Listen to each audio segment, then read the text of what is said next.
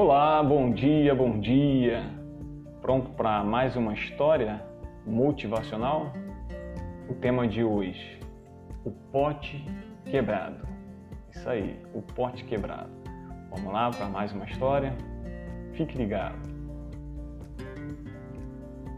Um jovem carregador de água sempre levava dois potes pendurados em cada ponta de uma vara.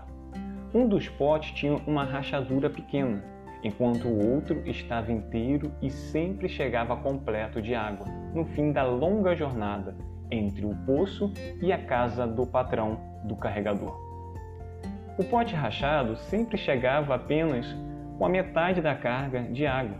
Assim, por dois anos, diariamente, o carregador entregando um pote e meio de água na casa de seu chefe. Claro, o pote perfeito estava orgulhoso de suas realizações. Porém, o pote rachado estava envergonhado de suas imperfeições e sentindo-se miserável por apenas ser capaz de realizar metade do que lhe era designado fazer. Depois de algum tempo, o pote rachado disse ao homem à beira do poço: Estou envergonhado. Quero pedir-lhe desculpas. Por quê? perguntou o homem. Do que você está envergonhado? Nesses dois anos só fui capaz de entregar metade da minha carga, porque essa rachadura no meu lado faz com que boa parte da água vaze pelo caminho da casa de seu senhor. Por causa do meu defeito, mesmo tendo todo esse trabalho, você não ganha o salário completo pelos seus esforços. O homem apenas acenou com a cabeça. No caminho para a casa de seu senhor, o homem disse ao pote: Você notou como existem flores no seu lado do caminho?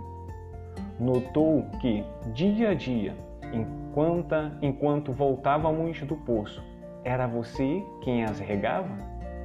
Por dois anos pude colher essas flores para ornamentar a mesa do meu Senhor. Se você não fosse do jeito que é, ele não poderia ter tanta beleza para dar graça à sua casa. Gostou? Isso aí, medite nessa história.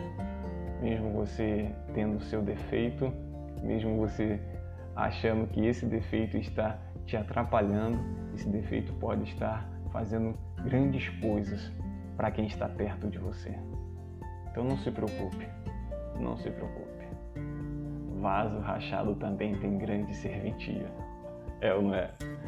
Ok? Espero que você tenha entendido a história e até a próxima. Tchau, tchau.